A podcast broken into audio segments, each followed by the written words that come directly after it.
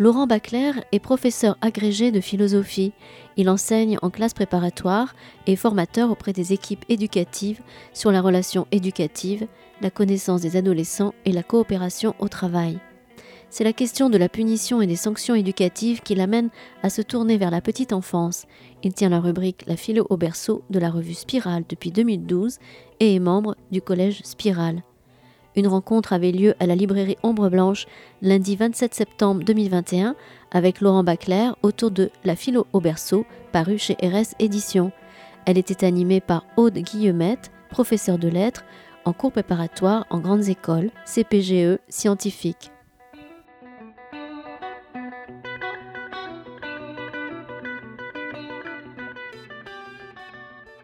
Bonsoir à tous, bonsoir à toutes, merci beaucoup d'être là.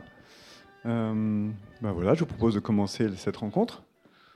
Est-ce que tu veux dire un petit mot de... Je suis donc Laurent Bacler, euh, je suis professeur de philosophie et euh, j'ai demandé à ma collègue Aude Guillemette, qui est professeure ici à Toulouse de lettres en classe préparatoire, d'être ma discutante ce soir. Je suis très content que tu sois là.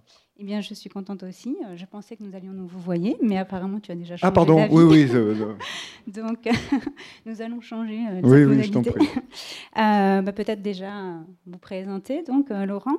vous êtes donc professeur agrégé de philosophie, enseignant donc en classe préparatoire littéraire.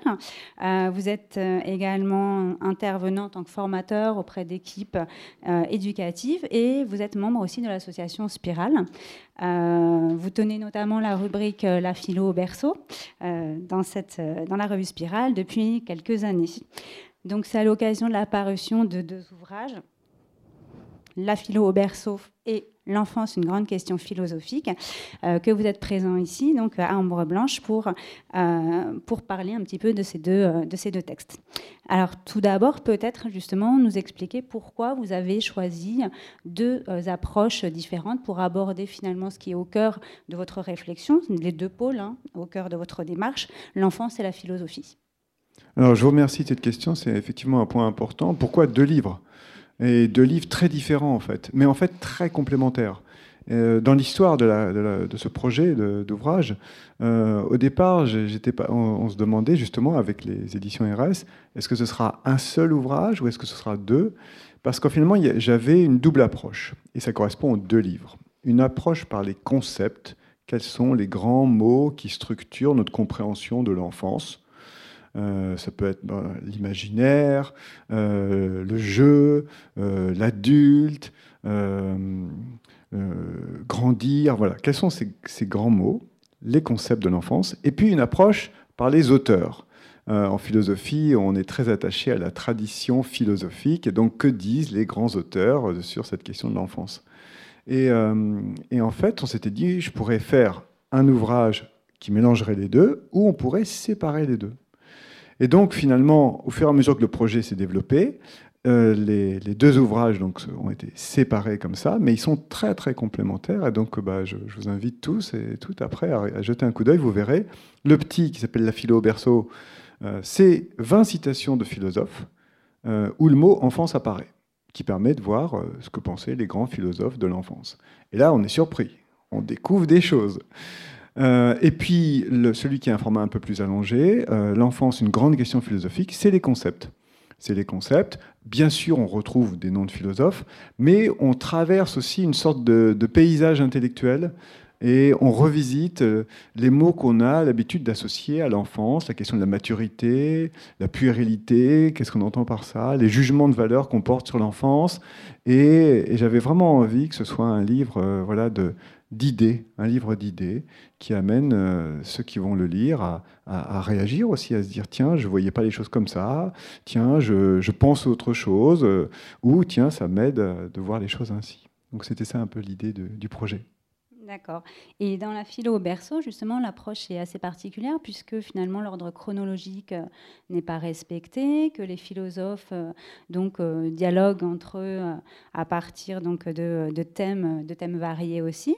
alors pourquoi ce choix de laisser justement le lecteur butiner, papillonner au au gré des citations? Alors, il y a trois grandes raisons. Première raison, factuelle, l'ordre des chapitres de la philo au berceau, c'est l'ordre dans lequel, depuis cinq ans, j'ai écrit ces rubriques dans la revue Spirale. Et donc, le premier chapitre, c'est la première rubrique que j'ai écrite pour la revue Spirale. Et puis, après, elle se déroule dans cet ordre-là. La deuxième raison à laquelle je tiens beaucoup, c'est que ce n'est pas exactement un livre d'histoire de la philosophie. Si c'était un livre d'histoire de la philosophie, j'aurais classé tout ça dans l'ordre chronologique et j'aurais présenté que pensait Platon de l'enfance, que pensait Aristote de l'enfance. C'est un livre en fait où euh, on est obligé, chaque lecteur est obligé de faire un peu son parcours dans le livre selon effectivement, j'aime beaucoup ce mot de butinage, je, je le reprends à 100%, euh, selon son, goût, son appel, sa curiosité. On ouvre la table des matières et on se dit, euh, tiens, tel auteur, qu'est-ce qu'il a dit? Ou alors il y a un titre, hein, il y a le nom de l'auteur et un titre. Tiens, pourquoi ce titre-là? Ça me semble bizarre. Et euh, on peut lire ce livre dans le plus grand désordre. Mais dans un désordre qui aura beaucoup de sens pour nous, parce que c'est le désordre de nos envies et de nos curiosités. Donc il y a, il y a un mode d'emploi, c'est un peu un livre philosophique dont vous êtes le héros. Hein, si vous voulez. Puisque c'est vous qui allez faire votre parcours dans le livre en choisissant l'ordre des chapitres, avec cette idée que l'ordre des chapitres aussi conditionne notre compréhension de l'enfance en général. Pourquoi je commence par ce chapitre-là? Pourquoi c'est celui-là qui m'intéresse d'abord? Pourquoi pas un autre? Et ainsi de suite. Et puis l'idée aussi, c'était euh, de faire un ouvrage très accessible pour tous et toutes. C'est-à-dire que ce n'est pas un ouvrage de spécialiste pour spécialiste, c'est quelque chose que j'ai vraiment voulu pour être adressé au, euh, le plus ouvert possible à tous les publics différents. Vous avez dit que vous avez rappelé que je fais des formations pour les équipes éducatives. Il m'est arrivé de faire des formations pour des équipes qui travaillent dans les crèches, les équipes petite enfance. Et là, bah, j'ai beaucoup appris en fait dans ces formations de quelles étaient les préoccupations des personnes dans, ces structures. Et c'était extrêmement précieux pour moi d'avoir en tête que euh, j'écris aussi pour que euh, des gens qui travaillent dans des structures petite enfance puissent lire cet ouvrage et y trouver des choses utiles effectivement, en plus, on a la possibilité de relire euh, donc euh, les citations, de euh, passer de l'une à l'autre et d'éclairer à nouveau notre lecture d'un des auteurs par la, relecture d'un autre aussi. Donc ça, c'est assez intéressant. Alors moi, ce qui m'a marqué dans, l'introduction d'une grande question, enfin l'enfance, une grande question philosophique, euh, c'est finalement euh, ce qui semble être un paradoxe, puisque euh, le titre pose d'emblée l'importance de cette notion-là de l'enfance, alors même qu'il nous semble que la tradition philosophique l'a un petit peu écartée. Donc euh, pourquoi l'enfance serait-elle une grande question philosophique tout d'abord? Et en quoi euh, la démarche que vous adoptez euh, se situe entre deux, on va dire, deux conceptions ou deux traditions philosophiques différentes, métaphysiques et existentielles de l'autre? Alors effectivement, la, la raison du livre. Il faut que quelque chose nous porte. Quand on écrit, il faut être porté par un désir fort. Hein. Il y a le, désir d'écrire, il est toujours très très plein de sens en fait. La raison du livre, c'était de, me dire, ça vaut le coup d'avoir une approche philosophique sur cette question de l'enfance. Qu'est-ce qu'on gagne à avoir une approche philosophique? Et j'étais surpris à quel point ça me semblait si urgent, si précieux d'avoir une approche philosophique, parce que grâce à la philosophie, sur les questions éducatives, on va se dire, bah en fait c'est compliqué, mais c'est normal que ce soit compliqué. Hein, la philosophie aime bien la complexité, c'est son terreau naturel. C'est normal et il faut pas chercher à la résoudre trop vite. Donc moi, j'étais attaché à cette idée. Une approche philosophique, ça peut être très utile quand, quand on a affaire à des enfants. Et euh, si on est parent, on a affaire à des enfants. Si on est éducateur, on a affaire à des enfants. On a souvent affaire à des enfants. Euh, et, à côté de ça, le, constat le, plus triste que je faisais, c'était que, effectivement, ce n'est pas un thème central de la philosophie. C'est le moins qu'on puisse dire. Hein. Je crois que les, livres. Euh, il n'y a aucun grand traité de philosophie où il y a le mot enfance dedans. Mon livre, avec le mot enfance dedans, je crois il y a une dizaine de livres dans toute l'histoire de la philosophie où il y a le mot enfance dans le titre. Parfois, c'est sous forme métaphorique. Il y a l'enfance de l'art. Et donc, il n'y a pas tant de livres de philosophie comme ça qui parlent de l'enfance. Et donc, c'est effectivement, vous avez raison, Aude, ma première question, c'était pourquoi? Pourquoi cet oubli, quoi? Pourquoi euh, les philosophes euh, font les gens sérieux et euh, disqualifient cette question de l'enfance? D'autant plus que, et c'est une idée à laquelle je tiens beaucoup, l'enfant, il est complètement pris dans des questionnements philosophiques. ça marche, faut dire. Si vous êtes un peu philosophe, vous allez voir, euh, si vous avez une, vision philosophique de la vie, si vous avez une approche philosophique, vous allez voir la relation avec l'enfant considérablement changer. Faites de questionnement, faites de remise en cause des évidences, faites de, voilà, de butinage, où on va chercher des idées à droite, à gauche. Donc voilà, c'est un peu ça l'idée. Euh, quand je dis qu'il y a deux traditions philosophiques, la métaphysique et l'existentielle, la, tradition métaphysique se pose des grandes questions sur le monde. Pourquoi ce monde Pourquoi tel qu'il est Pourquoi avec ses injustices Pourquoi avec ses beautés. La tradition existentielle se pose des grandes questions sur le sens de la vie. Hein, d'où je viens Pourquoi je suis la personne que je suis euh, Et pourquoi faudrait-il que tout ça ait une fin qui s'appelle la mort Et ben moi j'ai l'impression que c'est les questions que se posent les enfants. Des vraies questions, ils se posent des vraies questions. Après, on, on les fait passer par un truc qui s'appelle l'éducation et ils ne se posent plus les questions. Ça, on y reviendra à l'éducation. oui. C'était un point particulier que vous avez euh, donc mentionné plusieurs fois.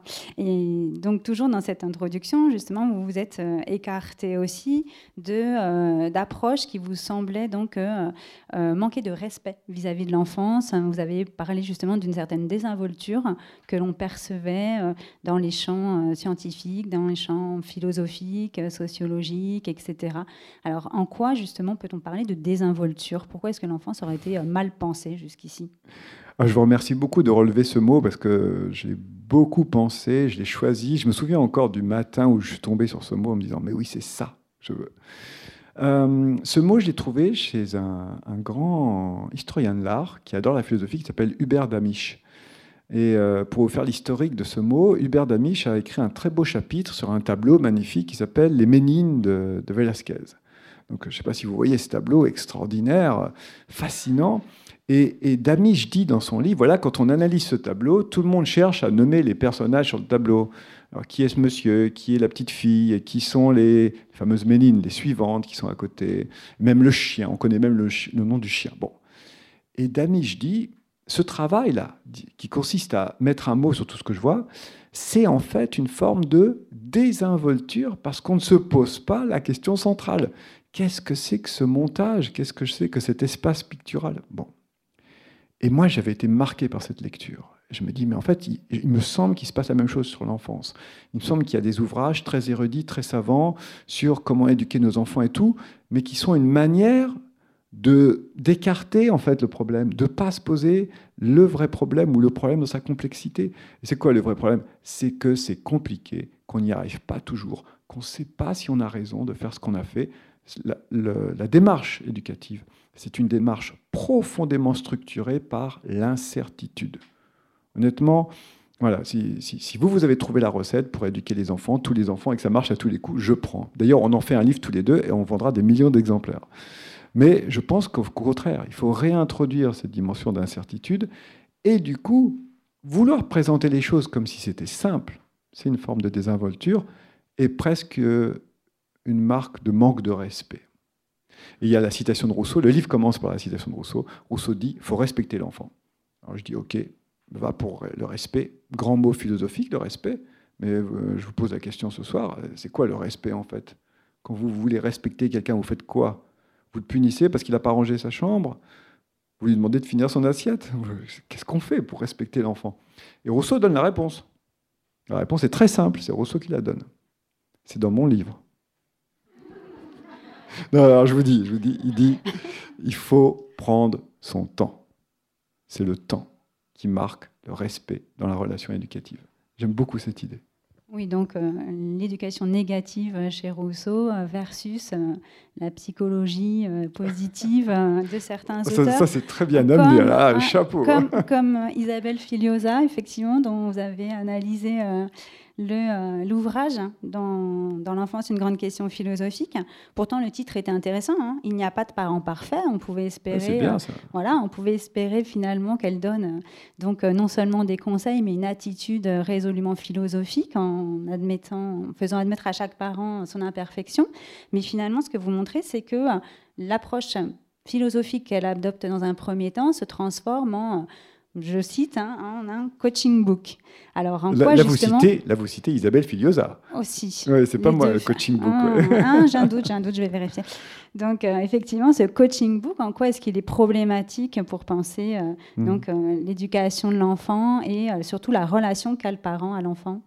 Alors, il y a deux choses dans le problème. Premier problème, ce sont des ouvrages qui se vendent assez bien et qui ont, qui ont beaucoup d'écoute qui ont, beaucoup, qui ont une bonne réception. C'est-à-dire que quand moi je parle à des gens qui s'intéressent à la question de l'éducation, ils me disent tous Ah, ben j'ai lu le livre de Filiosa, j'ai adoré, c'était bien, ou j'ai lu tel autre livre, j'ai pris elle, mais il y en a d'autres.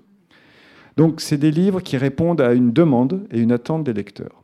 Quelle est la demande et l'attente des lecteurs? C'est donnez-nous un truc pour gérer nos enfants quand, quand ça va pas. Et, donc, moi, j'aimerais une sorte de baguette magique, vous voyez, comme ça, qui fait que quand mon enfant fait un caprice, je sors ma baguette magique et il n'y a plus de caprice. Par exemple, euh, je suis au supermarché, je passe dans le rayon des bonbons, et là, mon enfant veut des bonbons, et moi, je dis non. Euh, déjà, pourquoi je passe par le rayon des bonbons Si c'est pour dire non? Bon. Alors comment je fais quand il se met à hurler, à pleurer, que je suis au milieu du supermarché, que les gens commencent à me regarder, je suppose qu'ils me jugent, enfin voilà. Et donc on va, on va donner une série de recettes. Bon. Et euh, moi j'aime bien quand je prends un livre sur l'enfance, la première chose que je regarde c'est est-ce qu'il parle des pleurs et qu'est-ce qu'il dit sur les pleurs? Parce que la question des pleurs de l'enfance, c'est un grand truc, c'est très central. Et donc dans ce livre-là, Isabelle Filiosa dit, euh, bah oui, il faut prendre en charge les pleurs de l'enfant. Et, il y a dans la partie coaching book, c'est de elle, hein, la formule, bah, il, y a une, il, y a des techniques. Il y a une technique en neuf points. Et quand, quand vous suivez les neuf points, à la fin, c'est garanti, l'enfant ne pleure plus. Et honnêtement, je force à peine le trait. Hein. Je, je, sais que je, suis volonté facétieux avec ces choses-là, mais elle dit. Pourquoi je dis c'est garanti? Parce qu'elle dit c'est scientifiquement validé. Donc c'est garanti, si vous voulez. Alors, qu'a montré la science? La science a montré, à coup d'expérience euh, voilà, très approfondie, que quand un enfant pleure, plus on, réagit vite, moins il pleure longtemps. Bon, c'est une sacrée démonstration. Et après, elle propose donc ces neuf étapes.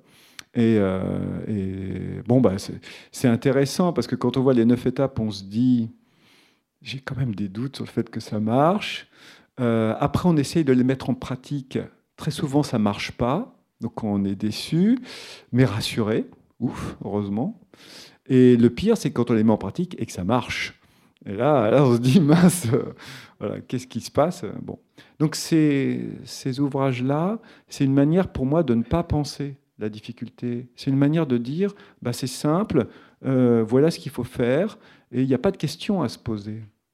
Euh, alors que je pense que la, relation éducative, elle se nourrit des échecs qui nous questionnent.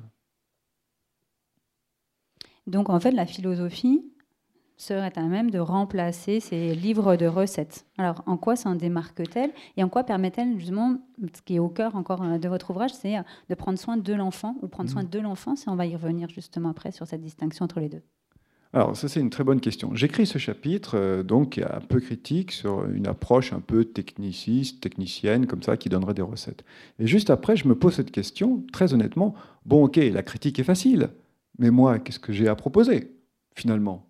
Hein, Je peux toujours critiquer ceux qui proposent quelque chose et ne rien proposer. Bon. Je me dis, ah ouais, ouais, c'est compliqué quand même.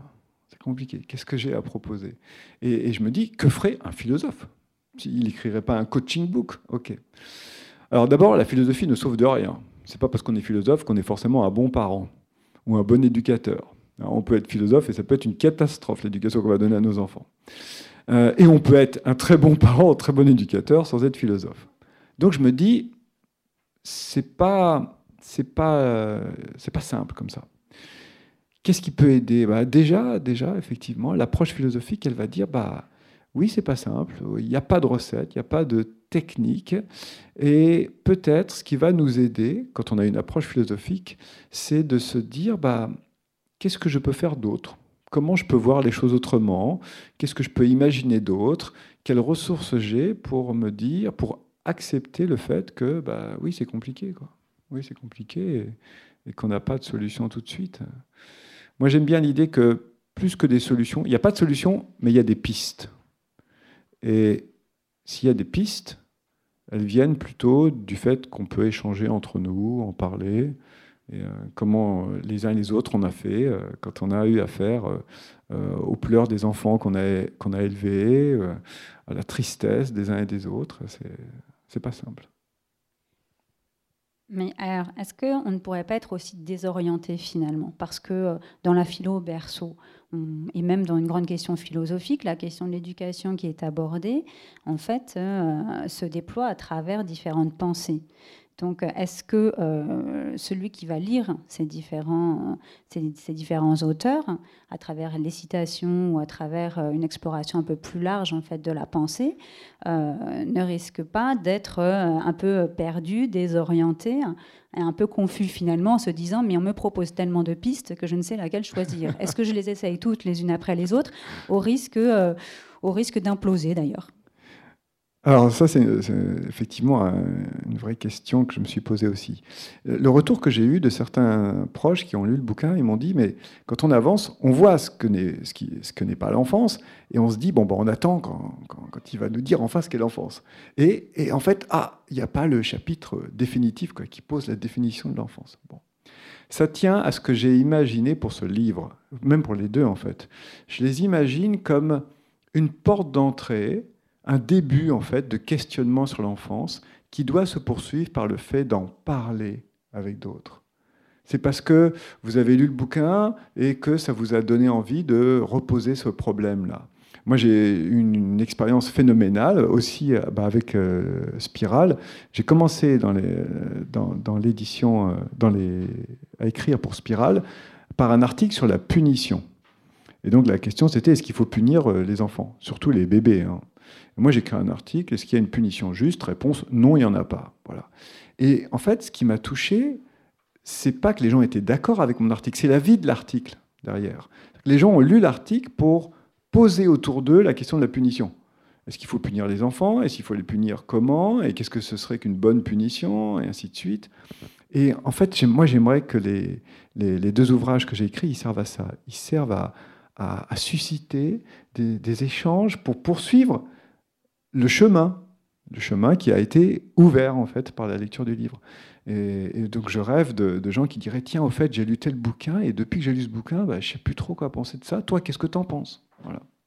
Moi, je dis toujours le bouquin que j'ai écrit, c'est un super bouquin à offrir en fait. L'achetez pas pour le lire, achetez-le pour l'offrir. Hein dites à quelqu'un tiens, j'ai pensé à toi et hop, vous ferez le livre. Et vous verrez, bah, ça, lance des idées, ça, ça fait réfléchir plus qu'effectivement ça n'apporte la, réponse de l'expert. Voilà, je ne suis pas en position d'expertise.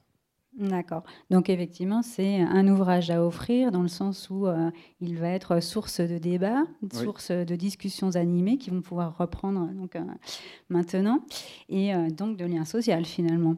Donc, mêler donc tous ces, mêler les parents, les adultes, voire les enfants d'ailleurs, qui peuvent aussi s'emparer peut-être pour certains de certains passages. Alors, vous avez dit justement que euh, l'enfance, euh, que tout le monde, tous les lecteurs attendaient impatiemment une définition de l'enfance. Or, c'est vrai que euh, lorsque vous la livrez enfin, elle diverge du sens habituel. Ce n'est plus une période temporelle, donc un moment de l'existence, mais au contraire, vous la définissez en termes de, de spatialité, presque. C'est un monde. Alors, comment Comment expliquez-vous justement cette vision particulière de l'enfance? Ah, ça, c'est, ça, c'est une idée qui, qui, me tient beaucoup à cœur.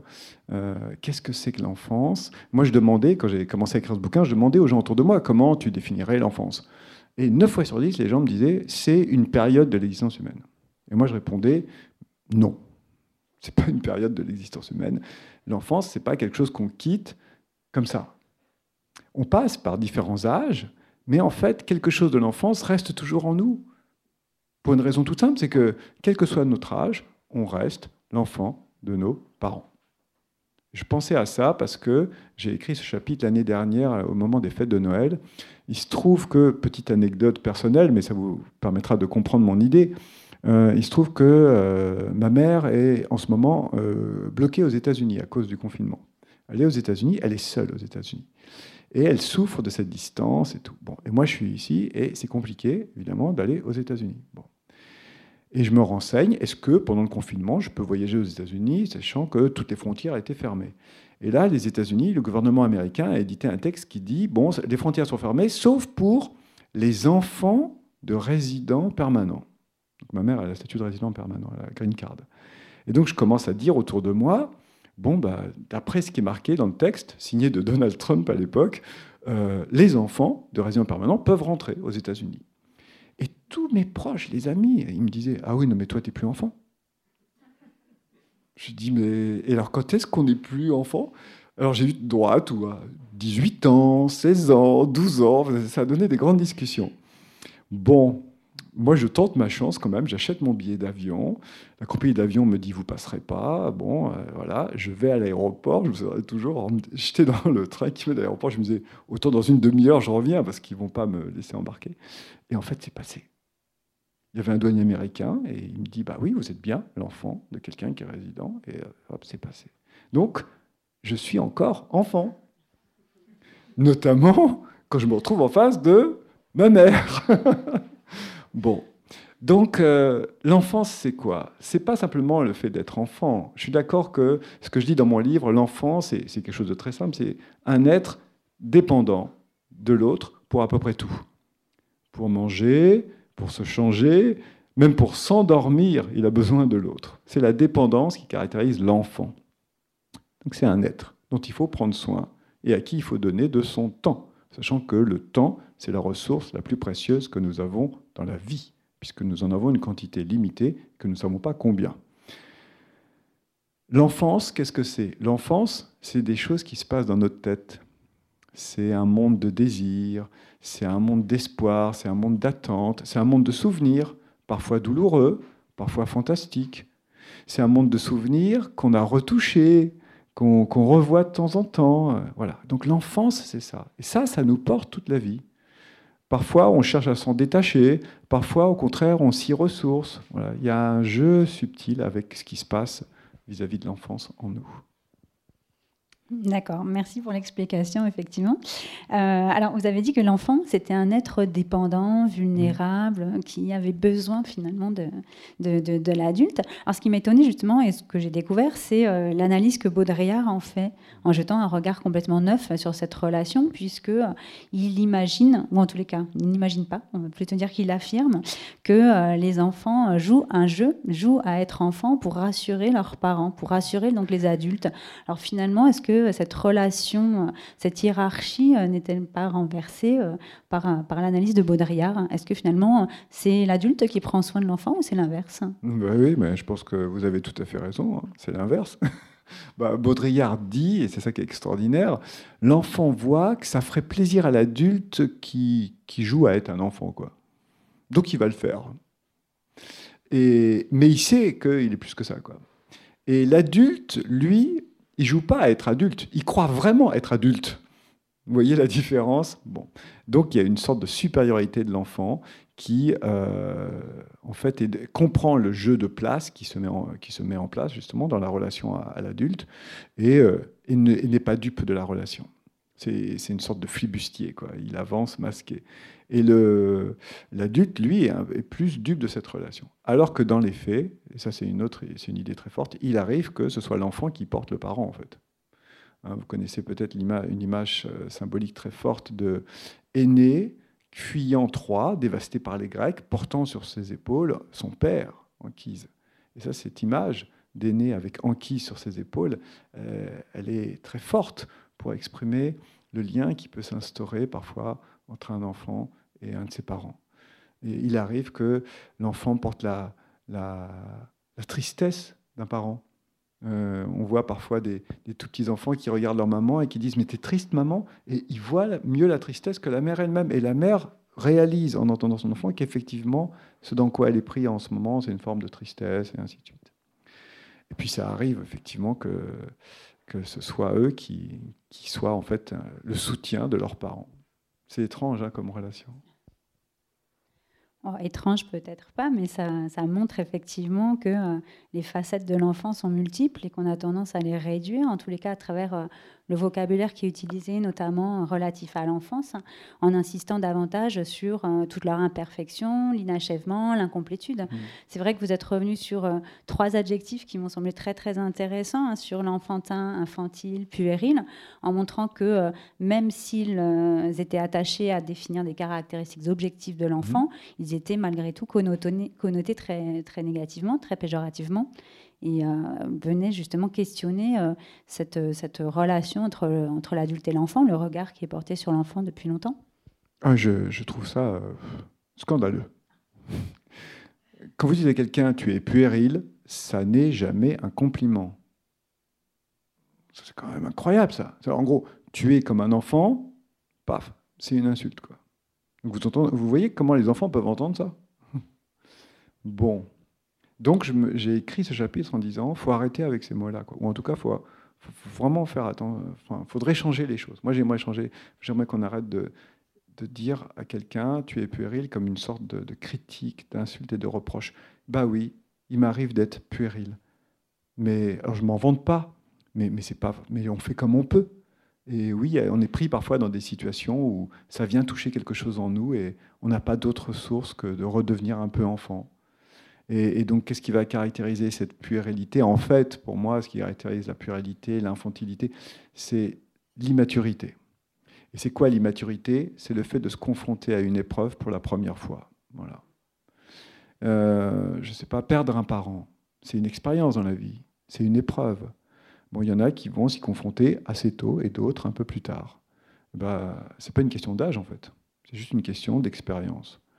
Donc c'est pour ça que j'avais envie de, d'être assez dur avec l'usage qu'on fait de ces mots, qui sont euh, euh, de manière injuste, je trouve, très négatifs.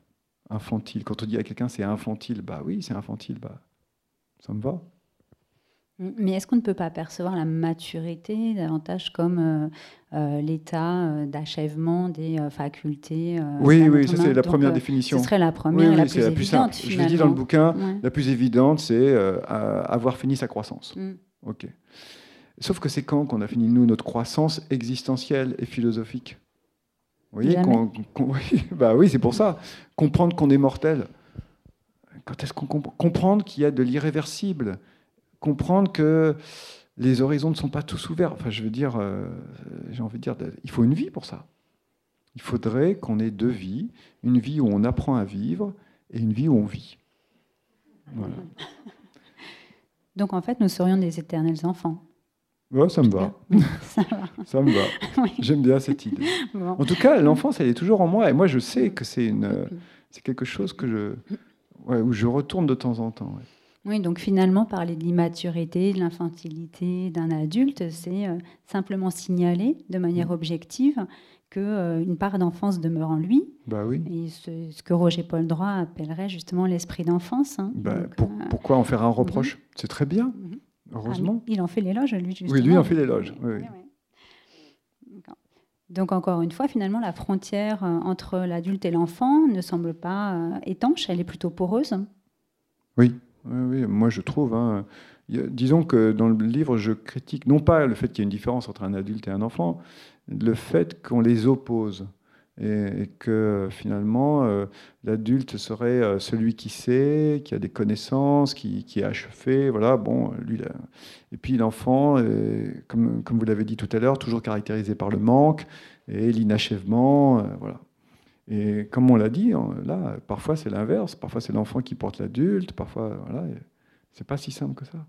Oui, parfois l'enfant qui fait preuve de maturité, donc d'une maturité supérieure à, celle de l'adulte, bah effectivement. Alors, j'avais été euh, interpellée aussi par euh, euh, un passage de, de, l'ouvrage dans lequel vous revenez sur l'arrivée de l'enfant dans le monde, sur, sur les cris, les pleurs. On en revient encore aux pleurs, cette fois-ci. donc, à, travers, à travers la mention donc, de, Kant et de Lucrèce. Ce qui m'avait interpellée, c'était justement la façon dont ces deux philosophes interprétaient donc, la, la façon euh, dont, euh, dont l'enfant dès la naissance, hein, poussait son premier cri. Et ce qui me semblait étonnant, c'était finalement qu'ils attribuaient à l'enfant euh, des sentiments, des réactions, un jugement qui ne semblait pas coïncider avec ce qu'on attend d'un nouveau-né. finalement, lui attribuait des caractéristiques déjà presque adultes, en fait. Et alors, euh, de quel côté penchez-vous? Est-ce que c'est un, cri d'indignation, un cri de colère? Euh, Qu'est-ce que c'est alors ce cri du nouveau-né? Alors, je ne sais pas ce que c'est, mais j'aime bien l'idée qu'il y a derrière ce cri autre chose que de la souffrance physique. Et euh, en fait, les, philosophes très vite se sont dit bon, on peut, à la naissance, l'enfant crie, ok, pourquoi il ne ferait pas autre chose? Donc, il se trouve qu'il crie, ok. alors d'abord, est-ce qu'il crie tous? Je ne sais pas. Et, et quand il crie, quel sens nous, avons, nous donnons à ce cri, en fait? Moi, je suis vraiment du côté de justement l'adulte. Donc l'adulte se dit, bon, c'est normal, il crie parce qu'il a mal. Ça va passer physiquement. Mais après, si c'est nous qui disons ça, on pourrait tous aussi bien dire, il crie parce que il voit sa liberté entravée, il veut pas sortir du corps de la mère, ou et il est en train de nous dire remettez-moi dedans tout de suite, hein, ou il crie parce qu'il arrive dans un monde dont il voit le caractère dur et injuste, et donc ça c'est Lucrèce, hein. c'est un cri d'indignation. Alors le plus étrange, c'est qu'il y a un moment où il arrête de crier. Ça veut dire il y a un moment où cette euh, entrave à la liberté, cette indignation, elle est acceptée, ou elle est comprise, ou elle est dépassée. Voilà. C'est étrange. Une sorte de compréhension déjà euh, du monde. Oui. Alors compréhension qui passe aussi par, par les adultes, finalement par les parents, et on en revient encore à cette question de l'éducation, euh, que vous définissez donc euh, comme le fait de donner des habitudes pour ne pas penser. Alors, ça me semble quand même assez surprenant, mais je veux bien une explication. Donc, euh, finalement, l'éducation s'opposerait complètement à la philosophie. Ah oui, oui, oui. Une grande part, pour moi, du processus éducatif consiste à transmettre des codes, des routines, des habitudes qui, euh, qui sont propres à un groupe social donné. L'éducation, quand elle vise à adapter l'individu au groupe, ou à l'époque, c'est juste une question de, de geste, presque mécanique. Euh, et du coup, effectivement, moi je me suis posé cette question. Il me semble que le mot éducation, il peut être trop lourd de sens pour désigner tout simplement ce que les parents font avec leurs enfants. Vous savez ce que les parents font avec leurs enfants? Je vais vous dire ce qu'ils font avec leurs enfants. Ils font ce qu'ils peuvent. C'est tout. Avec le temps qu'ils ont, avec l'histoire qu'ils ont, avec les désirs qu'ils ont, ils font ce qu'ils peuvent. Après, est-ce qu'il faut appeler ça éducation? Je veux dire, le mot, il est vraiment lourd de sens. C'est un sacré mot, quoi. Alors effectivement, on peut le matin se réveiller en disant, avant d'aller réveiller mes enfants, quelle éducation je veux pour eux? C'est une grande question. Hein bon. Et, on peut se dire, bah voilà, dedans je mets des valeurs, euh, je mets euh, peut-être des voyages. Bon. Mais au final, au final, euh, cette question de l'éducation, elle n'est pas si centrale que ça dans, dans le quotidien de la relation à l'enfant. Euh, sauf si on la comprend peut-être euh, justement étymologiquement comme guider l'enfant et finalement lui apprendre à être libre et à se euh, détacher des soutiens que représente l'adulte. Alors je donne une définition de l'éducation qui moi me va, mais une fois de plus, comme c'est de la philo, c'est ouvert à, discussion, à débat, et on, va vous passer le micro après, donc vous pourrez réagir. Moi je dis l'éducation, c'est apprendre à l'autre à se passer de moi. Voilà, l'éducation c'est ça. Donc c'est un gain d'autonomie pour l'autre, mais il a besoin que je l'aide à gagner cette autonomie.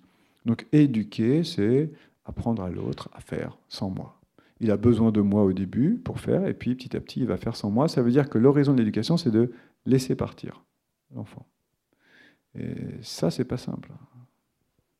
Oui, ce serait aussi finalement l'ensemble des processus euh, qui permettent euh, à l'enfant de s'inscrire dans une culture et euh, de s'émanciper aussi, donc en pensant par lui-même, etc. Si on reprend l'idéal de Rousseau ou l'idéal des Lumières, etc. Donc le terme, enfin l'expression qui m'avait marqué, c'était justement que c'était une notion mystificatrice en réalité. En fait, c'est le terme qui gêne plus que le contenu. D'accord? Euh, disons qu'au nom de l'éducation, on va dire, ben voilà, il faut faire ci, il faut faire ça. Il y a une, phrase de Kant dans, le livre que j'aime beaucoup qui dit, il euh, ne faut pas éduquer les enfants en fonction de l'état actuel de la société. Il faut les éduquer pour qu'ils puissent, eux, imaginer la société à venir. Vous voyez, c'est différent. Donc euh, effectivement, aujourd'hui, pour avoir un bon emploi, quel type d'études il faut faire? Donc on se dit, bah, moi j'aimerais pour mon enfant. Ok, mais mais en fait, c'est quoi le monde de demain? C'est quoi l'avenir? Et qu'est-ce que je veux transmettre, plus qu'éduquer, transmettre à mon enfant pour qu'il soit en état, non pas d'être adapté à la société actuelle, mais qu'il soit en état de changer la société actuelle, parce qu'il y a des choses qui ne vont pas forcément bien, et éventuellement imaginer le monde à venir. C'est là que la dimension éducative, la mystification de l'éducation, elle est là. C'est, on va transmettre ce qu'il faut pour aujourd'hui, mais aujourd'hui, c'est déjà hier.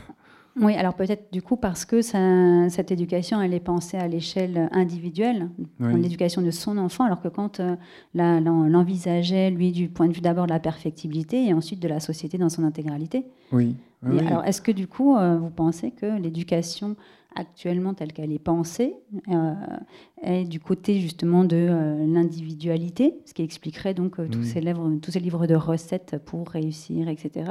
Ou pas du tout? Alors, ce n'est pas l'éducation des enfants qui est du côté de l'individualité, c'est la société dans son ensemble qui est, euh, qui est dans une pente, une tendance assez individualiste. Donc on a plus de mal à penser le commun que de penser les, les, fins d'épanouissement individuel.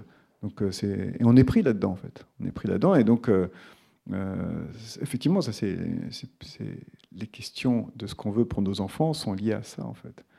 Donc, moi, je dirais ça, c'est la société actuellement qui est comme ça. Et, l'éducation, elle est, elle est forcément le reflet de son époque, de son temps. après, ce qui la caractérise aujourd'hui, elle est un petit peu hypocrite avec l'enfance, au sens où elle a tendance à laisser croire aux enfants que c'est trop bien d'être enfant, que c'est vraiment une période bénie, mais au final, euh, personne ne, se dit j'aimerais retrouver euh, voilà, cet état de dépendance. Donc, euh, et je pense que les enfants s'en rendent compte. Donc toujours lucide sur ce que pensent les parents et sur la façon dont ils agissent. je ne sais pas si on si on continue, si vous voulez euh, laisser la parole, peut-être toutes les questions. Euh, bah, je pense qu'on a, on a bien déblayé plein de choses. Hein, euh, J'ai d'autres questions, mais c'est. Voilà. moi, je pense qu'on peut passer la parole au public. Je ne sais pas s'il y a un micro pour le public. Il me semble qu'il est prévu un micro pour le public. Ou sinon, oui, ah oui. Ou sinon, vous pouvez juste, bah, en levant la main, prendre la parole. Et je pense que la, la taille de la salle le permet aussi.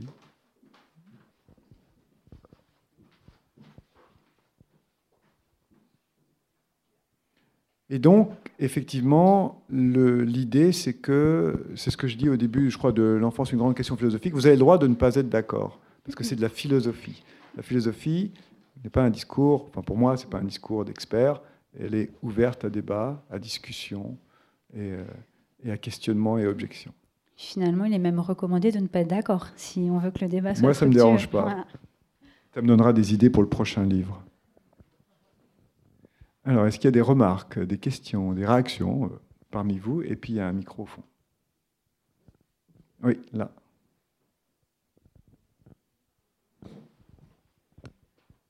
Euh, vous avez dit que euh, les parents ils faisaient ce qu'ils peuvent pour éduquer leurs enfants.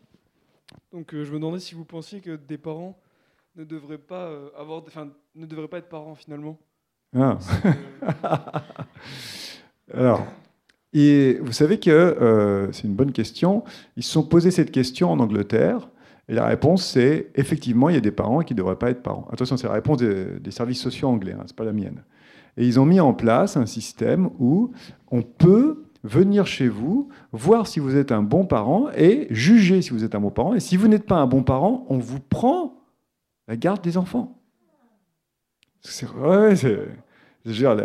l'imaginaire euh, politico-social, c'est extraordinaire ça. Comment on va faire pour savoir si on est un bon parent quoi? Voilà. Donc, euh, euh, quand je dis les parents, ils font ce qu'ils peuvent, c'est aussi l'idée que on va pas porter un jugement moral sur ce que les autres font. C'est compliqué de porter un jugement moral sur ce que les autres font. Pour moi, la morale, c'est une question très intime et privée de rapport de soi à soi. J'ai dit quelque chose, j'ai fait quelque chose, j'aurais pas dû, je suis mal. Ça, ça, la morale. ok? Ou au contraire, là, j'ai été juste, j'ai trouvé le mot juste, ou j'ai fait ce qu'il fallait faire. Mais qui je suis, moi, pour aller dire à l'autre, ce que tu fais, c'est pas bien? Bon. Ou encore mieux, ce que font les, éducateurs ou les éducatrices, euh, punir l'autre en lui disant c'est pour ton bien. Voilà. On est volontiers, surtout vis-à-vis de l'enfant, dans cette espèce de posture haute et moralisante, moralisatrice, et je ne sais pas si ça aide la, façon dont on va prendre soin de l'enfant. Est-ce que ça aide vraiment de faire la morale aux enfants? Est-ce que ça nous aide à prendre soin de la qualité de la relation avec les enfants? On va leur transmettre de toute façon des choses, des valeurs, des croyances. Ça passera beaucoup inconsciemment d'ailleurs. Donc voilà, je ne sais pas, est-ce que ça répond à votre question? Oui? Très bien. Est-ce qu'il y a d'autres... Euh, allez-y, oui, là, je vous en prie. Et après, devant pour madame. Donc, euh, vous avez parlé des, punitions sur les enfants. Euh, vous avez fait juste une petite aparté. Vous nous avez dit que vous aviez écrit dans Spiral, il me semble, un article qui dénonçait qui dénonçait, non, je n'ai pas dit qui dénonçait. Non, non, un article autour des punitions. Oui. Et qui, qui concluait que c'était pas une bonne solution. Ah non, ouais. D'accord. Mais donc j'aimerais savoir, est-ce que euh, parce qu'il y a une différence entre ce que l'éducateur ou le parent va poser comme punition et ce que l'enfant va percevoir comme punition? Oui. C'est-à-dire que euh, il peut y avoir des choses que l'enfant va percevoir comme punition qui en fait euh, ne le sont pas du point de vue de l'éducateur? Oui. Est-ce que vous donc est-ce que vous pourriez préciser préciser ce, ce point-là sur les punitions? Est-ce que euh, c'est-à-dire, est-ce que vous parliez juste des punitions physiques ou euh, Non, toutes. D'accord. Toutes, toutes. Et en, fait, c'est que l'enfant ne doit pas se sentir euh, privé. il ne doit pas ressentir. je ne sais pas si ma question est claire. Oui, non. Allez au bout. Bon. Moi, je veux bien vous parler de la punition. C'est une très belle question, cette question de la punition. quand on punit quelqu'un, quand on punit l'autre, parce qu'en général, c'est pas soi-même, quand on punit l'autre, qu'est-ce qu'on attend de la punition? Pourquoi tout d'un coup se dire, tiens, j'ai un problème et la solution, c'est de punir l'autre Wow, moi je me dis, mais quel raisonnement logique et cohérent peut mener à cette conclusion quoi? Euh, bah, Il me semble qu'il y a des auteurs qui avaient dit euh, que c'était pour forger une mémoire à, l'enfant, puisque euh, il aura. on observe ça aussi dans des, sociétés où on tatoue les hommes, par exemple, c'est pour leur forger une mémoire de leur passage à l'âge adulte. Euh, donc euh, voilà, c'est comme ça qu'on pourrait répondre par exemple. Bah, c'est pas mal. Je, je, trouve que c'est un bon argument que vous avez. Euh, moi, ce que j'entends dans votre argument, c'est quand on punit, on fait souffrir. La souffrance permet d'inscrire dans la mémoire quelque chose. C'est ça? Oui, en gros. C'est pas mal? Ok. Qu'est-ce qu'on inscrit dans la mémoire? On va inscrire surtout la punition, euh, pas la, la, punition plutôt que la cause. Qu'est-ce qu'on va inscrire? On va lui inscrire. Vous voyez, c'est qu'est-ce qu'on attend de la punition? Je décide de faire souffrir l'autre parce que je crois que ça va permettre quelque chose que je ne peux pas obtenir autrement que par la souffrance. Par exemple, on, me dit toujours, mais il faut bien le punir pour qu'il comprenne. Ah bon? Parce que pour comprendre, il faut, faut infliger de la souffrance à l'autre? Euh, je suis prof, hein, j'essaie de, toute la journée de faire comprendre à mes, mes étudiants. Si on me dit qu'il faut qu'ils souffrent, vous voyez? Est-ce que ce que je veux obtenir par la punition, je peux pas l'obtenir par d'autres moyens? Euh, Par exemple, j'aimerais qu'il comprenne que ce qu'il a fait, c'est pas bien. Ok. Imaginons, je lui explique. Imaginons, il comprend. Est-ce que j'ai besoin en plus de le punir? Vous voyez? Et puis l'inscription sur la mémoire. Alors ça, effectivement, c'est un vrai, c'est un rôle civilisationnel, quoi, hein, la punition ou, presque les rites de passage qui étaient volontiers violents hein, à une époque. Euh, comment on marque la mémoire de quelqu'un? Par le mal qu'on lui fait ou par le bien qu'on lui fait? Comment on va marquer quelqu'un dans sa mémoire au point qu'il se dise Ah là, ouais, j'ai pris une leçon. Là, j'ai pris une leçon. Et moi, j'ai le sentiment qu'en fait, on est beaucoup plus marqué par les fois où l'autre avait le pouvoir sur nous, pouvait nous infliger une punition et s'est retenu de nous punir. Il a fait autre chose. Il a été plus que patient ce jour-là où il a été plus que compréhensif. Et là, je prends une leçon. Quoi. Je me dis, waouh. Enfin, je me mets à la place d'un enfant. Je me dis, bon. On marque plus la mémoire par le fait qu'on pouvait punir, mais qu'on ne l'a pas fait, que par le fait de punir effectivement. Voilà ce que je me dis. Et donc, un jour, vous aurez peut-être à punir quelqu'un. réfléchissez bien avant. Qu'est-ce que vous attendez de la punition? Est-ce que je ne peux pas l'avoir par un autre chemin? D'accord, merci. Il y avait une question devant.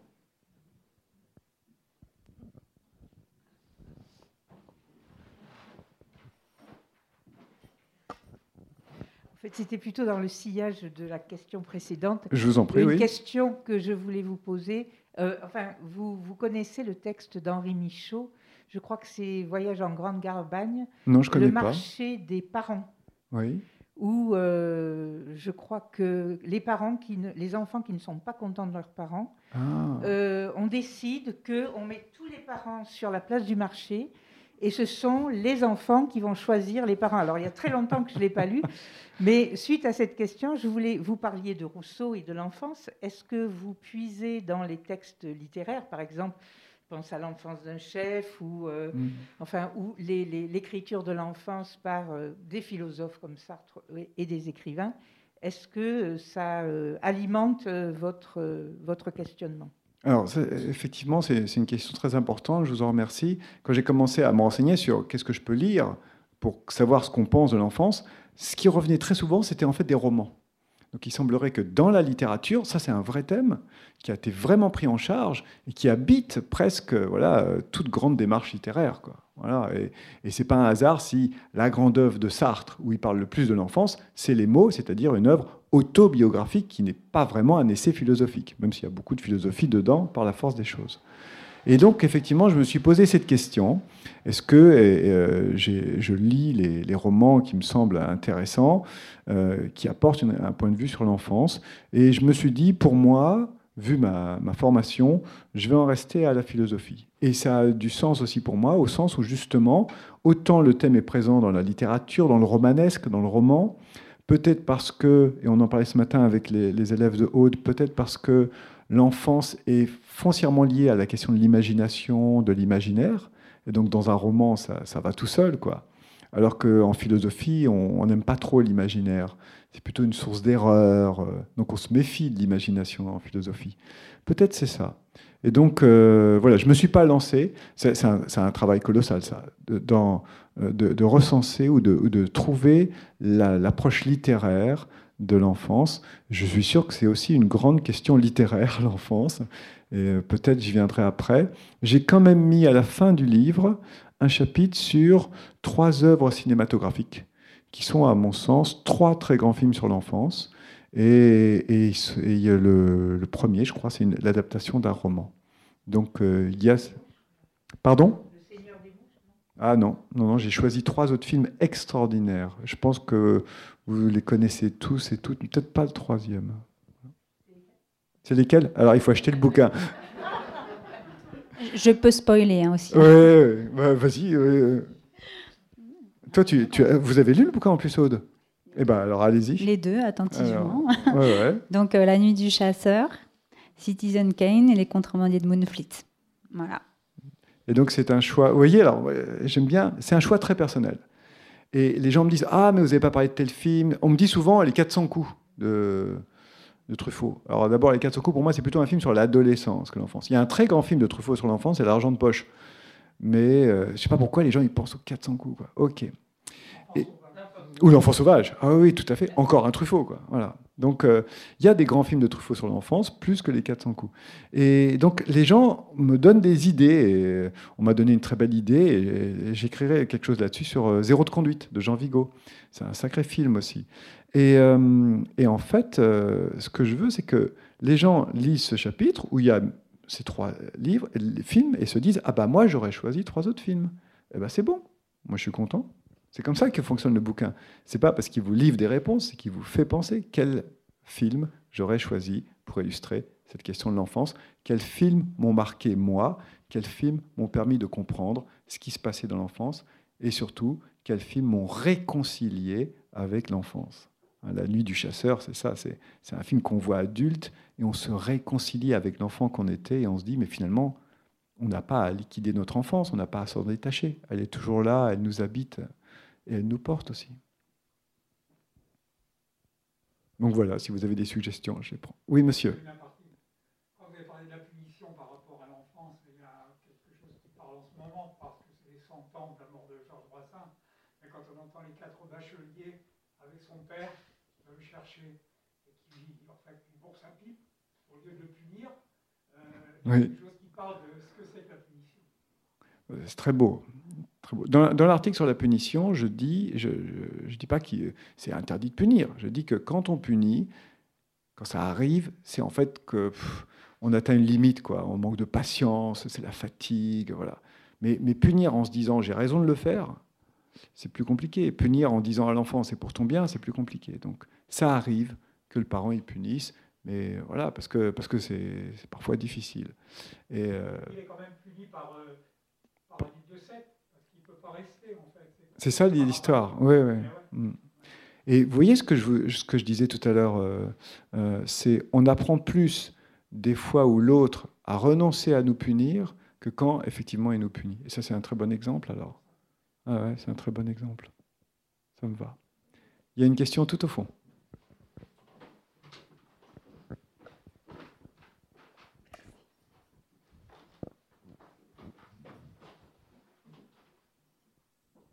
Merci. Euh, je me pose la question, est-ce que cela vaut aussi pour les adultes Ou alors, jusqu'à quel âge cela vaut-il C'est-à-dire, euh, nos lois euh, sont basées, entre autres, sur la notion de punition.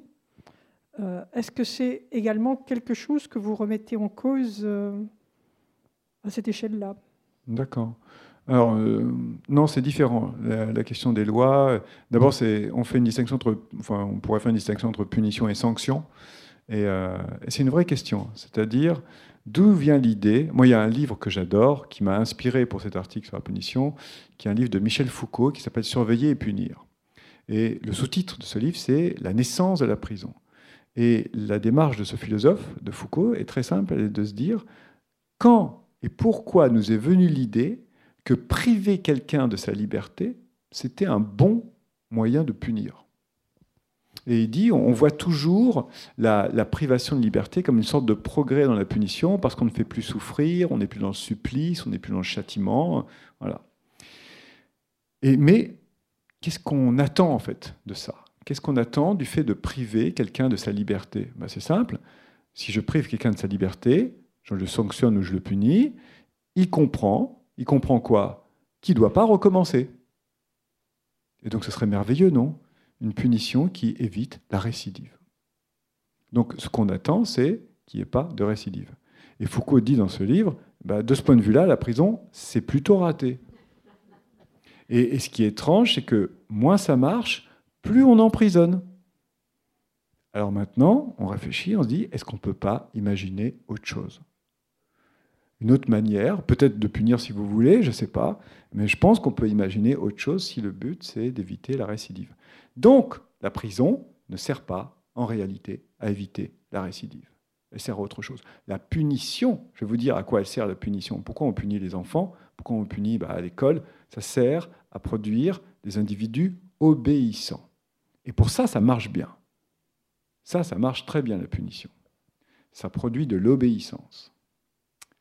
Après, la question, c'est est-ce que éduquer quelqu'un, c'est lui apprendre à être obéissant?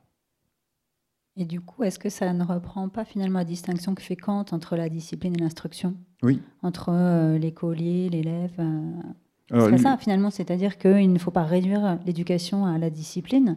Elle en est, euh, euh, je dirais, une étape première nécessaire pour Kant, mais finalement, elle doit laisser la place à autre chose. C'est-à-dire la discipline passe d'abord et ensuite l'instruction se met en place pour donner naissance à, l'homme qui va prendre place dans la société, non? Tout, tout, à fait. J'ai fait beaucoup de formations pour les équipes éducatives qui me demandaient des formations sur l'autorité. Ils voulaient des trucs. La demande, c'est toujours la même. Comment faire pour avoir plus d'autorité? C'était leur demande. Et leur, et leur demande, c'était et on veut un truc qui marche. Une recette. Voilà, on veut une recette. Et, euh, eh ben, il n'y en a pas. Hein. Donc, euh, ça, c'est super compliqué, cette question d'autorité. Et, et, ils étaient effectivement sur l'idée que on a besoin d'avoir en face de nous des gens obéissants. Et je me suis rendu compte que oui, effectivement, pour que quelque chose comme une relation éducative prenne place, il faut que l'autre accepte un certain nombre de contraintes. Il y a une forme d'obéissance. Mais l'obéissance, si vous voulez, c'est un préalable. L'obéissance, le respect de certaines règles est un préalable pour que quelque chose comme l'éducation se passe. Mais ça ne peut pas être, le but de l'éducation ne peut pas être de rendre l'autre obéissant. Donc, euh, ce que dit Kant est pas mal. Il met l'obéissance avant l'émancipation. Donc il faut effectivement qu'on puisse amener l'autre à respecter certaines règles, certains comportements, pour qu'après il puisse s'en émanciper. Euh, donc ça c'est compliqué, ça. C'est compliqué. Est-ce que ça répond à votre question, madame? Oui? Il y a une question juste devant. Oui? Allez-y.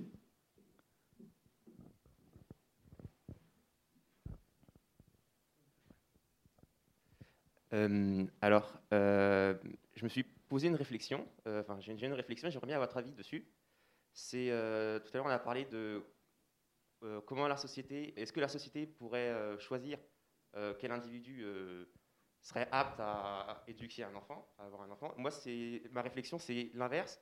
Est-ce que l'adulte, avant d'avoir, de vouloir, de, prendre la décision de vouloir avoir un enfant, comment lui il doit faire son choix? Est-ce qu'il doit s'auto-évaluer pour savoir s'il est apte ou pas?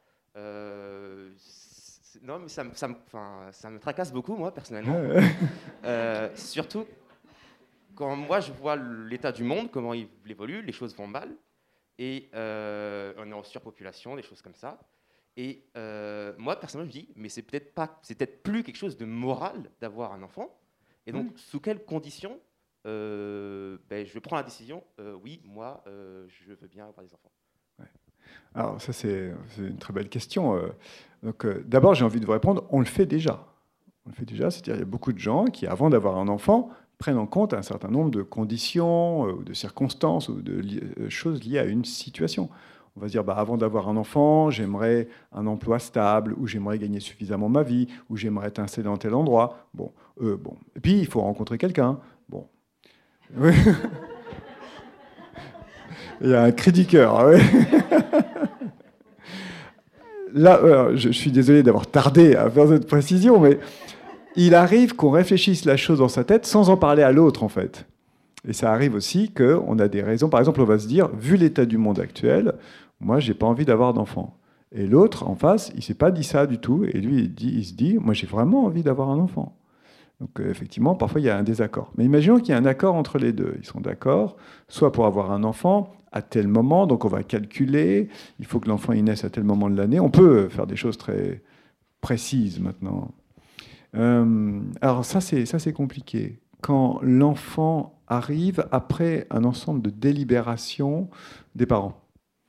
C'est compliqué parce que du coup les parents ont des attentes et ils voient dans l'enfant des choses qu'ils ont mis, en fait. Hein. Euh, donc je vous donne un exemple euh, tout simple pour vous faire comprendre.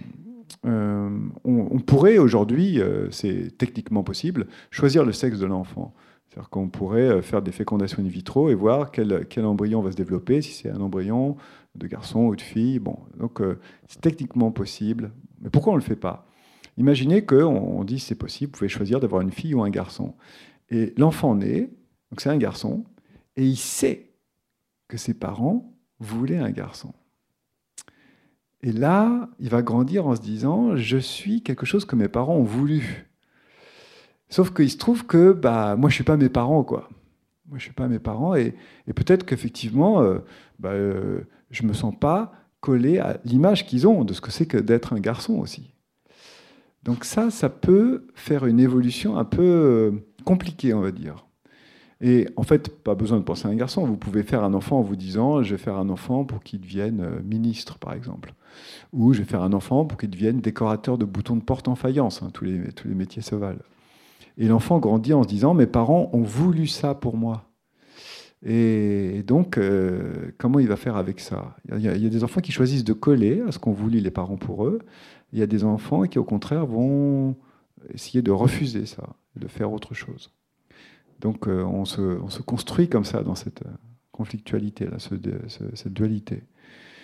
Et puis euh, on pourrait imaginer quelqu'un qui dirait bah, Moi je préfère ne pas avoir d'enfant. Voilà. Vu l'état du monde, bah, j'ai rien à dire, c'est pourquoi pas. Pourquoi pas En revanche, il arrive qu'un enfant arrive sans qu'il ait été pensé, voulu, désiré. C'est pas forcément une mauvaise chose, et ça peut faire une vie qui vaut vraiment le coup d'être vécue. Voilà ce que je me dis. D'accord, donc euh, je vois le, fait qu'il n'y a pas de. C'est pas forcément précis, on voit comment les choses évoluent. Euh, merci beaucoup. Et puis votre réflexion m'a fait, fait, penser à, au film Bienvenue à Gataka. Oui. et oui, bah, merci beaucoup. En tout cas. très bon film, très bon film. Très bon film. Ouais, J'aurais une autre question. tout à l'heure, on a parlé de l'enfance et on a vite fait évoquer l'adolescence. Oui. Et c'est quelque chose qu'on retrouve dans Éducation de Rousseau, où il va donner dans chaque étape, dans chaque étape de la vie, une évolution sur comment est-ce qu'on va éduquer l'enfant au fil du temps. comment on pourrait se dire, dans, à quel moment on sait qu'on est dans, dans, cette transition, on passe d'une étape à l'autre, de l'enfance vers l'adolescence? Hmm, Ok. Alors, une réponse en deux temps. Premier temps, à l'adolescence, se remettre en chantier, se repose des questions qu'on se posait en fait dans la petite enfance. Et on a résolu ces questions dans la petite enfance avec des solutions qui tenaient la route, qui étaient bien. Du genre, mais je suis qui moi? Grande question. Bah, quand on est petit enfant, à un moment, on comprend qu'on est le fils ou la fille de ses parents et qu'il y a une structure de filiation et qu'on a des cousins qui ne sont pas les enfants de nos parents, qui sont les enfants des frères et sœurs de nos parents. On comprend sa place dans le monde en fonction de la question de la filiation. À l'adolescence, cette question, elle revient là, paf, d'un coup. Mais en fait, je suis qui, moi? Je suis qui, moi, quand je ne suis pas avec mes parents Et là, ça remet en chantier des choses.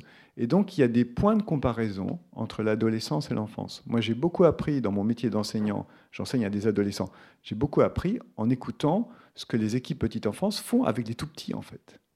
Comment elles calment un groupe, comment elles sont attentives aux réactions des uns et des autres. Et ça, c'est extraordinaire, les échos qu'il peut y avoir entre petite enfance et adolescence. Ceci étant, il y a aussi une grande différence. Et votre question, c'était comment, qu'est-ce qui marque, quoi? Comment on sait qu'on entre dans une autre partie de la vie? Pour l'adolescence, l'entrée dans l'adolescence, c'est assez simple. On sait quand ça commence, c'est avec la puberté. Et, ça a des conséquences très fortes, c'est que la puberté, c'est un truc qui nous tombe dessus, quoi. On choisit pas. Et ça nous tombe dessus, et ça va mettre, engendrer une série de transformations dans notre corps qui vont nous rendre proprement monstrueux. Hein, donc euh, l'acné, les dents, on met des bagues sur les dents, et c'est là qu'on est au sommet de notre pouvoir de séduction parce qu'on découvre euh, la relation aux autres. Bon, c'est compliqué l'adolescence pour, pour, tout un tas d'autres raisons. Donc effectivement, le, ce qu'on appelle le pubertaire, le fait que ça nous tombe dessus, que c'est pas choisi, ça c'est le début. Ce qui est très beau, c'est qu'on sait moins bien quand est-ce qu'on sort de l'adolescence. Et donc on est dedans, mais on ne sait pas trop jusqu'à quand. Oui, il y a aussi cette transition de l'adolescence à l'âge adulte. Et moi, je cherche encore, moi, personnellement. Ah bon Ça me va. Vous trouverez. Euh, vous trouverez. Euh, j'aimerais revenir euh, sur le. Quand vous parliez de l'éducation en général, j'ai remarqué que vous, vous aviez tendance à, à parler d'un côté de l'enfant et de l'autre côté de, des parents en tant que quantité. Vous ne faisiez pas de distinction entre père et mère. Du coup, est-ce que vous pensiez que le, père et la mère doivent jouer des rôles différents? Euh, Et si oui, sont-ils les mêmes? Ou du moins, les attentes envers le père et la mère sont-elles les mêmes dans le référentiel de l'adulte ou de la société en général et euh, dans le prisme de l'enfant? D'accord, ça c'est question chaude. Euh, alors du coup, je vous dis comment moi je vois les choses. Hein, donc effectivement, je ne fais pas trop de différence. Je ne pense pas en termes de, dans l'éducation, qu'il y ait à répartir en fait ce que l'un ou l'autre va faire, le père ou la mère. Première remarque. Deuxième remarque, je ne pense même pas qu'un enfant ait besoin d'un père et d'une mère. Euh, pourquoi? Euh, C'est assez. Euh, il a besoin de quoi un enfant? Il a besoin d'attention, d'affection, de temps, de tendresse, tout ce que vous voulez, de patience. En général, ça vient du père et de la mère. Mais imaginons que par un drame de la vie, il perd ses deux parents. Il a toujours besoin d'attention, de tendresse, d'affection. Donc ces besoins ne sont pas forcément attachés de manière inconditionnelle à la figure parentale.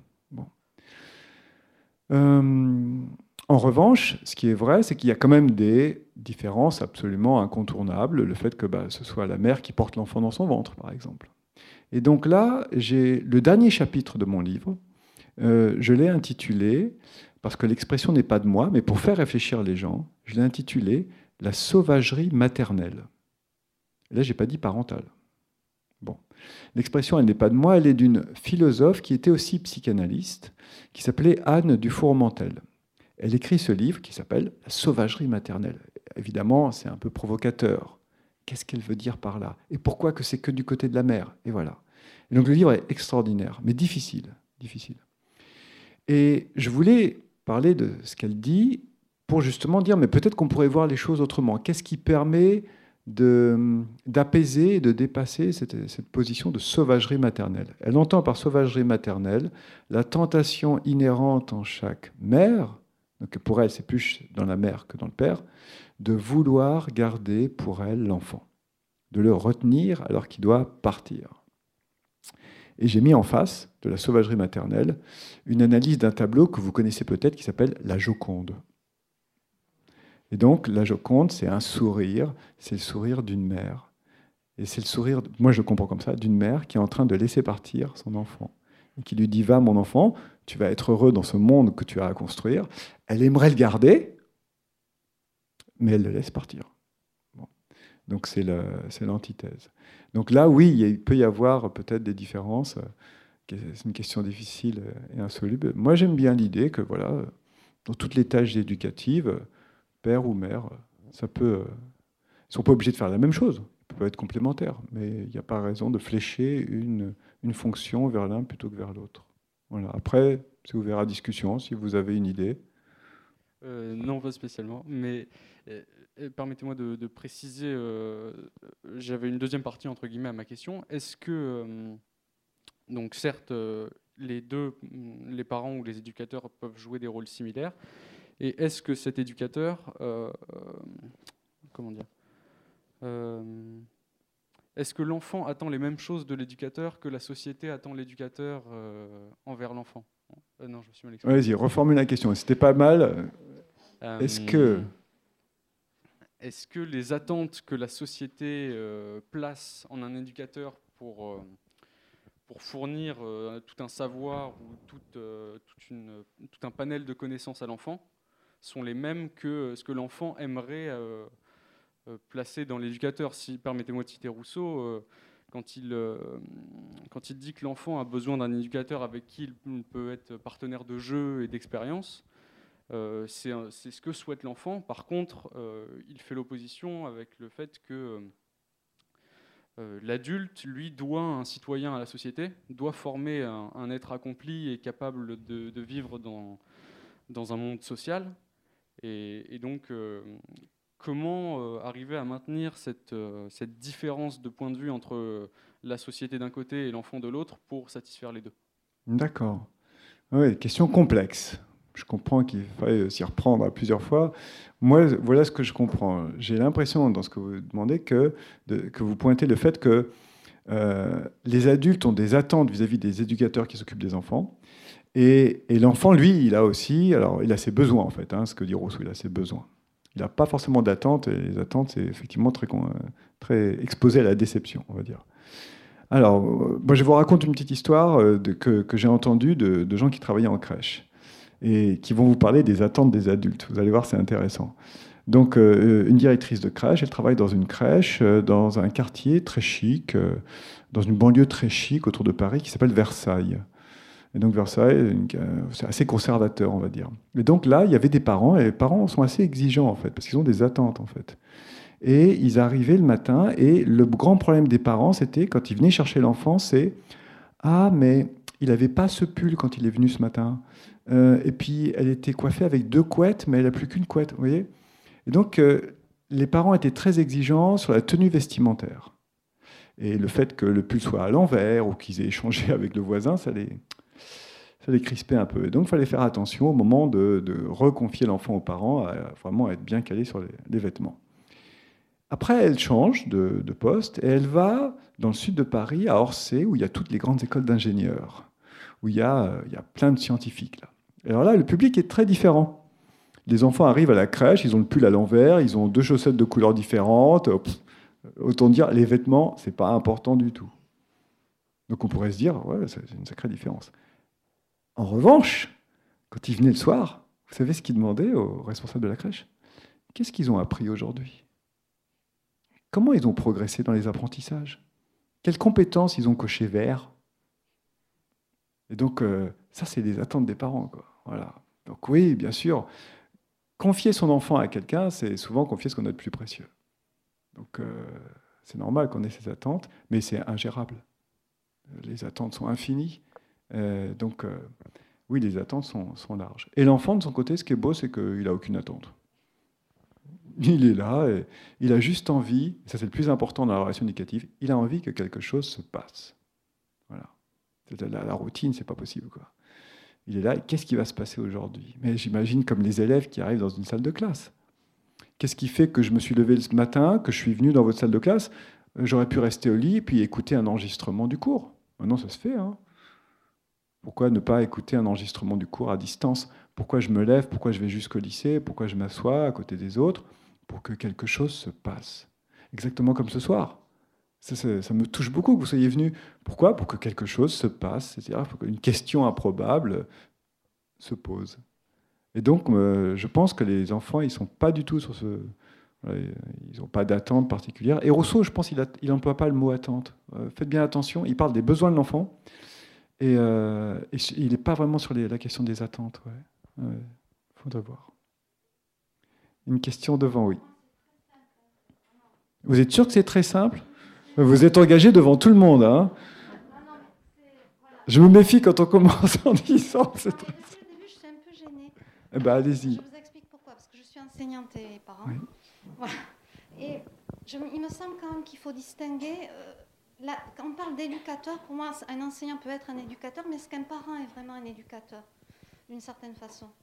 Euh, Parce que souvent, vous faites euh, le va-et-vient entre la classe. Et, bon, voilà, moi, dans ma vie, j'ai toujours essayé de distinguer le fait que, mes enfants, justement, n'étaient pas mes élèves.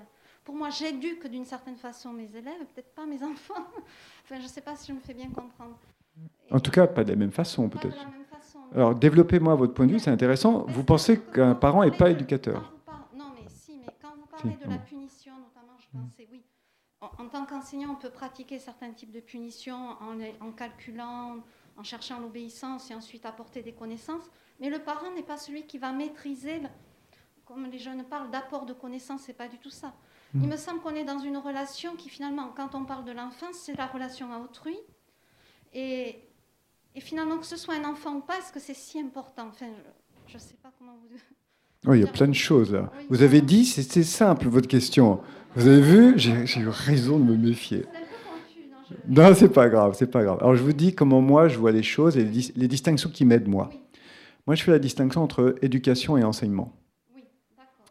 Alors on est. Et je pense qu'effectivement, avec mes enfants, je n'enseigne pas à mes enfants. Je les éduque. En revanche, avec mes élèves, c'est une relation d'enseignement dans laquelle il y a quelque chose comme de l'éducatif qui est pris. Les formations que je fais dans les établissements scolaires, ce sont des formations pour tous les personnels de l'établissement. Et je me suis aperçu que très souvent, les gens pensent que c'est des formations que pour les enseignants. Or, à l'intérieur d'un établissement scolaire, tous les adultes de l'établissement sont dans une position éducative à l'égard des enfants. Je ne dis pas d'enseignement. Et j'adore dans mes formations quand il y a des enseignants mais pas que.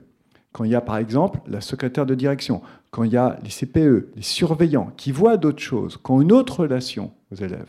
Et cette relation, elle est forcément éducative. Les gens qui servent le repas le midi, les gens qui nettoient les salles de classe, ils voient des choses aussi sur ce que sont les jeunes. Et le plus intéressant dans ces formations, c'est quand les différents points de vue se croisent. Et quand euh, euh, l'un va dire, bah moi, voilà, ce jeune, je le vois comme ça, et ça va pas du tout, et l'autre va dire, mais tu sais que moi, bah, par exemple, tous les jours, il vient m'aider quand je nettoie les salles. Ah bon, bah alors je voyais pas ça. Donc, euh, je prendrai l'éducation dans un sens large, et il y a une branche de l'éducation qui est la question de l'enseignement ou de l'instruction, comme on disait avant, qui la demande. La spécificité de l'enseignement, c'est que, vous, et ça Rousseau en parle, on ne peut rien faire si l'autre, si on ne touche pas le désir de l'autre. Dans l'enseignement. Hein, je vous donne une phrase célèbre euh, avec laquelle je ne suis pas d'accord. On ne peut pas donner, à boire à un cheval qui n'a pas soif. C'est une phrase d'un éducateur pourtant. Hein. Alors, je dis OK pour la métaphore. Parfois, il y a une métaphore plus cruelle. On ne peut pas donner à boire à un âne qui n'a pas soif. OK. Alors moi, je ne suis pas d'accord. Je suis pas d'accord avec cette idée. Pourquoi? Pour une raison toute simple. Si vous ne donnez pas à boire à un cheval, au bout d'un moment, nécessairement, viendra un moment où il aura soif. Bon. Si vous ne faites pas naître le désir d'apprendre chez un élève, il n'est pas sûr que ce désir vienne un jour ou l'autre. Et c'est même pire que ça aujourd'hui. Les, les, jeunes, ils ont le désir de savoir, ils n'ont pas le désir d'apprendre. Et pour savoir, c'est très simple, ils ont leur téléphone portable, et ça, c'est, on est, c'est imbattable. En revanche, apprendre, c'est pas pareil. Apprendre, ça va demander du temps, ça va demander de l'effort, ça va demander qu'on fasse des sacrifices, qu'on supporte effectivement une certaine forme de résistance. C'est là qu'ils ont besoin d'un autre. Et, ça, c'est merveilleux, mais il faut toucher le désir de l'autre. Et Rousseau dit, euh, pour l'apprentissage de la lecture, ça c'est extraordinaire ce passage, est-ce qu'il faut la méthode euh, globale ou la méthode syllabique? C'est presque ça, hein. il n'a pas ces termes-là, mais c'est presque ça. Et lui dit, peu importe la méthode, s'il a le désir d'apprendre à lire, ça va aller tout seul. Et donc voilà, dans l'enseignement, je vois cette question du désir dans ce que je transmets. Et ma réponse sur ça, comment on touche le désir de l'autre, on ne peut pas toucher le désir de l'élève s'il ne voit pas notre propre désir pour ceux dont nous parlons. Voilà. Donc c'est pour ça qu'un professeur qui s'ennuie, c'est terrible. Faut avoir un désir immense bah, pour notre matière, en fait, notre discipline. Et c'est ça qui va porter la relation euh, d'enseignement. Voilà ce que je me dis. Est-ce que ça, ça clarifie un peu votre...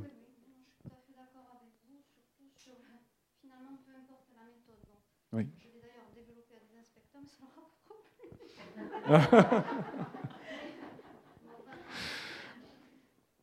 Est-ce qu'il y a d'autres marques Je regarde la montre. On est normalement au terme de, de l'échange. Ok. Ça vous, va, Haute, si on termine là? Très bien. Eh ben, on vous remercie tous très chaleureusement d'être venus ce soir. Merci de votre participation.